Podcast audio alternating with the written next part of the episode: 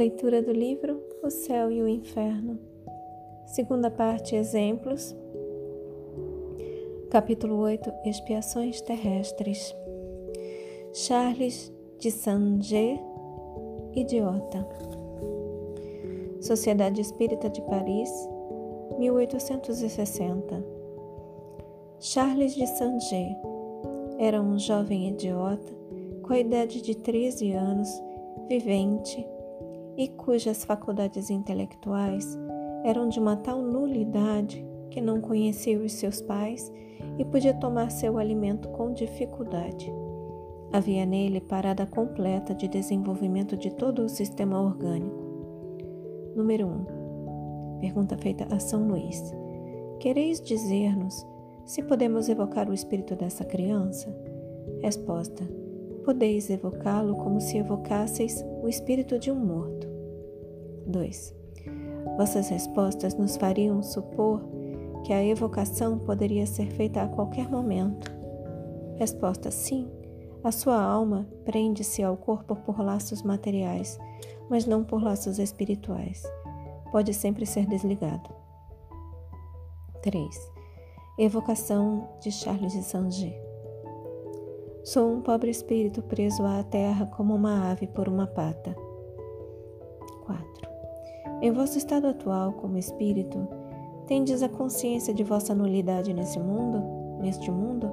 Resposta: Certamente. Sinto bem o meu cativeiro. 5.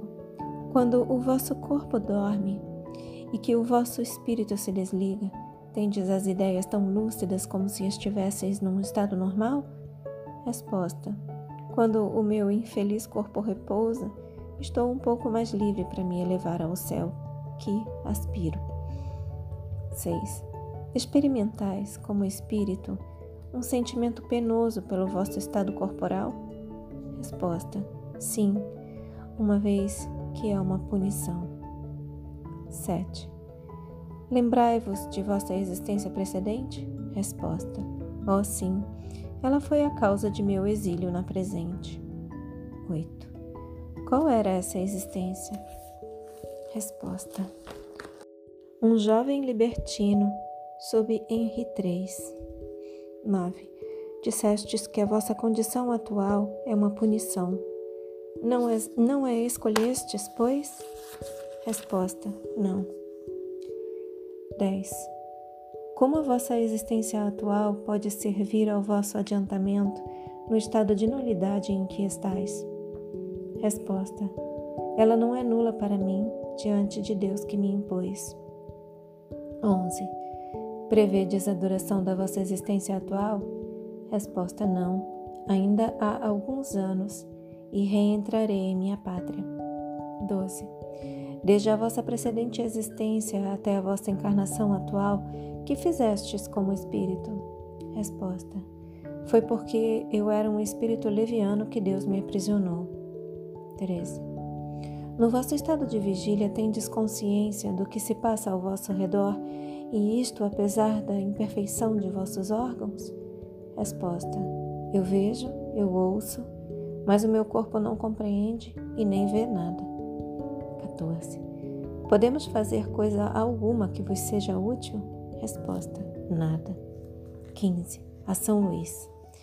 As preces por um espírito reencarnado podem ter a mesma eficácia que para um espírito errante? Resposta: As preces são sempre boas e agradáveis a Deus. Na posição deste pobre espírito, não lhe podem servir para nada. Lhe servirão mais tarde, porque Deus as terá em conta. E aqui vem uma nota. Esta evocação confirma o que sempre foi dito sobre os idiotas.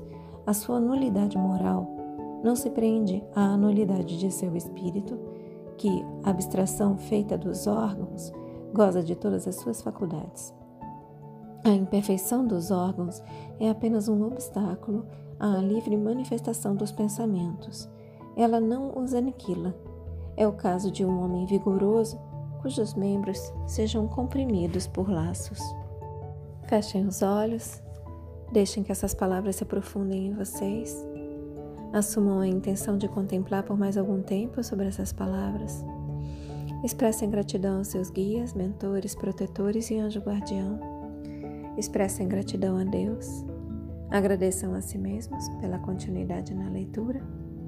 E eu também agradeço a vocês pela oportunidade. Boa noite. Namaste.